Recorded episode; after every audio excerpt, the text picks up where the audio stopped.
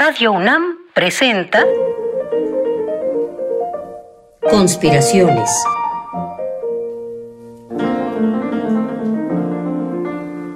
Bitácora de un admirador de Balzac. Por Otto Cázares.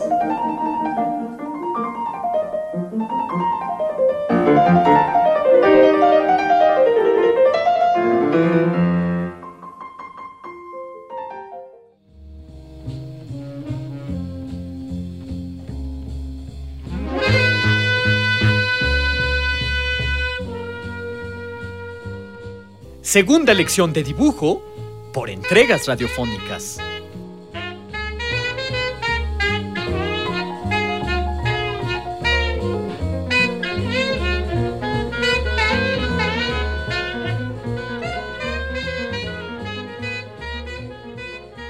Les doy la más cordial bienvenida, conspiradores por convicción, a la segunda clase de dibujo que se impartirá a través del espectro hertziano. De la novedad de este ardid ya hemos dado cuenta, pues ya una primera lección de dibujo por entregas radiofónicas ha tenido lugar, y bien habilidosos que se han vuelto nuestros trazos sonoros desde entonces. ¿Recuerdan el último ejercicio? Trazamos un nudo de sofisticadísima geometría, como los del arte islámico. Una sola línea, continua, colmada de hélices, bucles, curvas y contracurvas. Nuestra línea fue voluta, espiral y caracol. Fuimos dibujantes tan rápidos que la mano se nos quedó anudada. La mano se nos quedó como una corbata, la mano se nos quedó como una agujeta, la mano se nos quedó como un globo atado con destreza. A nuestra mano, y a esta línea de dibujo radiofónica complicadamente anudada, hay que desanudarla con un desnudo. Ejercicio número 3. Aprender a dibujar desnudos por frecuencia modulada. En latín, desnudo se dice nudus. La palabra nudus hace alusión a esa contorsión que hace el que está despojado de vestimentas y que se cubre, como puede, las partes pudendas. Se utiliza la palabra iñudo para referirse a los desnudos masculinos que Miguel Ángel pintó en las nervaduras aparentes del techo de la capilla sixtina. Esos contorsionistas o trapecistas simbólicos que adoptan insólitas poses y actitudes corporales que se expresan a través de la tensión de los músculos. En una primera etapa de este ejercicio de dibujo radiofónico, imagínese usted a un mojigato que por alguna razón que no queremos saber, ha perdido sus vestimentas en una plaza pública. Este individuo, privado de sus ropas, corre contorsionándose, tratando de cubrirse. Pero no sabe qué cubrir. Si cubre por delante, se descubre por detrás. Si oculta esto, descuida aquello. Pobre individuo angustiado. Tanto ha puesto la mano acá y allá, tanto se ha retorcido para disimular esta vergüenza, tanto se ha enroscado y contraído, que de repente se ha enredado en sí mismo y ahora parece uno de esos iñudi que pintó Miguel Ángel. ¿Lo ayudamos a desanudarse? Tome en su mano no un lápiz, sino un bisturí. Practique usted algunos cortes anatómicos, el corte coronal, por ejemplo, el dorsal o el medial, el distal o el ventral.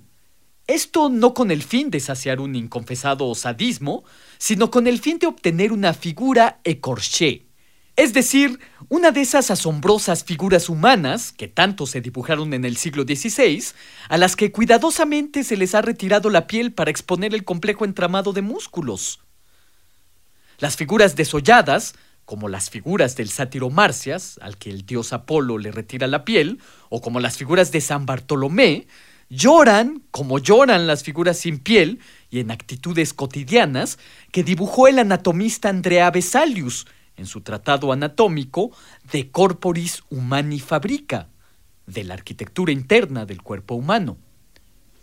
Pero me parece que demasiada importancia se le ha dado a la figura humana en la historia del dibujo. Basta ya de figura humana. Queremos abstracción. ¿O dibujamos vasijas? Uf, qué aburrido. Pero ¿por qué no? Intentémoslo. Artistas nada aburridos como Cézanne o como Morandi han encontrado la dignidad de lo insignificante en sus respectivas vasijas. Ejercicio número 4. Aprender a dibujar la morfología de las vasijas griegas con técnica hertziana. 1. Dibujar un skifos. Se trata de un tazón como el que nosotros usamos para nuestros cornflakes por las mañanas. Cuando usted dibuje un skifos, tenga en cuenta que por la parte superior la boca se abre simple y llanamente con una circunferencia un poco más grande que su base, y que vistas desde un punto determinado, las asas del skifos parecen los cuernos achatados de un diablito infantil, cuya condición demoníaca no lo exenta de temer a los demonios por las noches. 2. Dibujar un kilix. Tenga en cuenta que la boca de esta vasija se abre grande, grande como el bostezo de una morsa. El cuenco del kilix es poco profundo y reposa sobre un pie muy delgado, lo que lo hace asemejar la base de un huevo gigantesco y que guardara equilibrio como haría un andrógino cojitranco que ha sido partido por la mitad y que busca su complemento saltando sobre un solo pie. 3. Dibujar una crátera. Hay que observar que las cráteras son las vasijas más apropiadas para contar historias con dibujos, debido a que su cuerpo hemisférico se parece al de un ciclorama. Las asas de las cráteras pueden ser como esos cuernos achatados del diablillo infantil del esquifos, o bien las asas pueden tener forma de volutas o de espirales. Cuando las asas son como cuernos, estas se encuentran por encima de la base, pero cuando las asas de la crátera son como volutas, se encuentran cerca del borde superior de la abertura, como si fuera el humo estilizado de un fumador de cigarrillos. 4. Dibujar un lecané. El lecané es, por último, un simpático cuenco que parece la cabeza de un gatito de orejas puntiagudas. La boca superior del lecané tiene una tapa que lo hace ver como si el gato portara un plato en la cabeza, como el pétaso alado de Hermes Mercurio. El cuenco del lecané, que parece una cabeza de gato, está apoyado sobre un delgado y alargado pie que descansa sobre una base. A mí me hace pensar en esos gatos que estiran el cuello para inspeccionar la superficie alta a la que luego han de saltar. El gato de cuello alargado salta a la mesa y tira todas las vasijas que acabamos de dibujar. Se derrama el vino, el agua y el aceite del esquifos, del kilix, de la crátera y del lecané. ¡Largo de aquí, gato!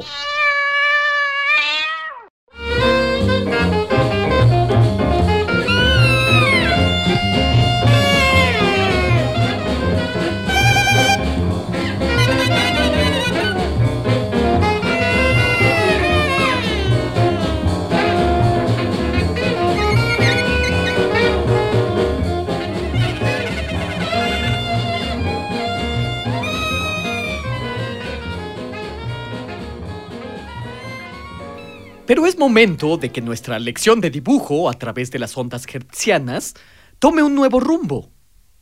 Este será el último ejercicio de nuestra arriesgada empresa. Requerirá de todas nuestras disposiciones intelectuales y emocionales, que aquí se volverán sinónimas. Ejercicio número 5. Aprender a dibujar rostros radiofónicos. En efecto, aprender el arte sutil de dibujar rostros sonoros que nuestros trazos puedan registrar esas sutilezas que en los semblantes humanos son audibles. ¿A qué suenan, por ejemplo, unas mejillas encarnadas por el frío? ¿O qué sonido tiene el rostro de una muchachita que se sonroja? ¿Cómo se expresa en sonidos la tristeza más profunda del que ha sido abandonado y como tanta es su tristeza, no puede ni siquiera llorarla? ¿O cómo suena la increíble alegría de un náufrago que avisora una embarcación que se aproxima después de años de soledad? Todas estas preguntas, si bien no lograremos respondérnoslas, sí nos hacen pensar al menos que dibujar rostros es la mejor forma de hacerle preguntas al carácter humano. Bajo el principio fenomenológico de que para pintar una montaña es necesario convertirse uno mismo en una montaña, de acuerdo a lo propuesto por Merleau-Ponty, para dibujar un rostro que se presenta monstruoso, es necesario aprender el principio de semejanza, es decir, ese principio de teoría epistemológica que dice solo lo semejante conoce a lo semejante. Para dibujar un monstruo es necesario ser un monstruo dibujante.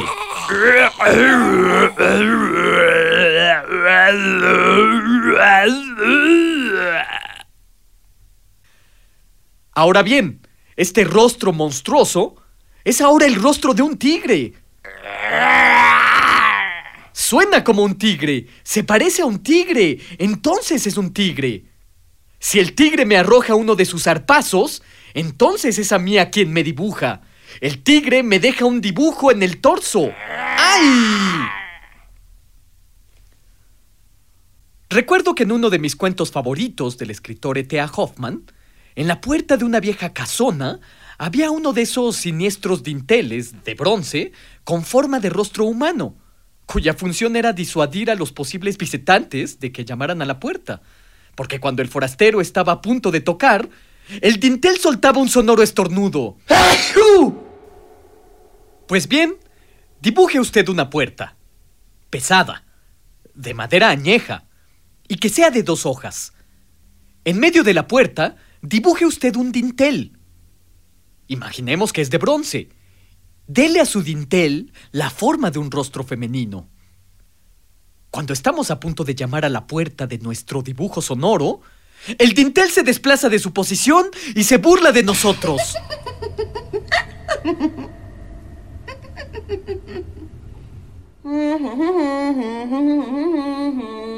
Burlados por nuestro propio dibujo. Volvamos a la carga. Levantamos la mano para tocar a la puerta de nuestro propio dibujo y el dintel nos lo desaconseja.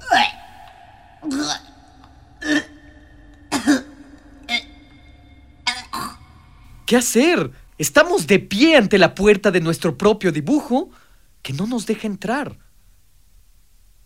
Con un rápido movimiento, le apretamos la nariz al dintel. No, no, no, lo lamento, lo lamento. Mm, ¿Qué hacer? ¿Qué hacer? Mm, prenderé un cigarrillo ante mi dibujo porque no sé muy bien qué hacer.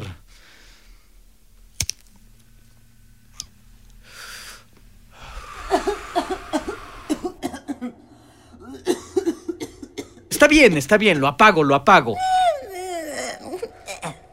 Ay. Si por estos medios la puerta de mi dibujo no me quiere dar acceso, probablemente las persuasiones amorosas consigan lo que busco. El dibujo sonoro me permita cruzar el umbral de la puerta. Acaricio con mis dos manos la superficie del dibujo y el dintel. Mi dibujo me abre la puerta. Como se habrán dado cuenta, conspiradores y dibujantes habilidosos por convicción, estos ejercicios de dibujo sonoro buscan manifestar la siguiente tesis artística. Se puede dibujar estando de capa caída. Se puede dibujar mientras está triste, desde luego que sí. Pero el resultado, el dibujo, es siempre gozoso. Y en esto, el dibujo se parece mucho al género literario del ensayo. Cuando dibujamos, nos damos cuenta de la infinita distancia que existe entre la vista y la mano. En el paso que va de una a la otra, el mundo se transfigura. Entre la vista y la mano hay un mundo, tu mundo. Nos vemos en la próxima lección de dibujo a través de las ondas hertzianas. Conspiraciones. Bitácora de un admirador de Balzac. Con el primer conspirador, Otto Cázares. Una lluvia de fantasías y bombas de tiempo artísticas para armar y desarmar tu mente. Síguenos en la próxima cruzada para conquistar el mundo de las ideas.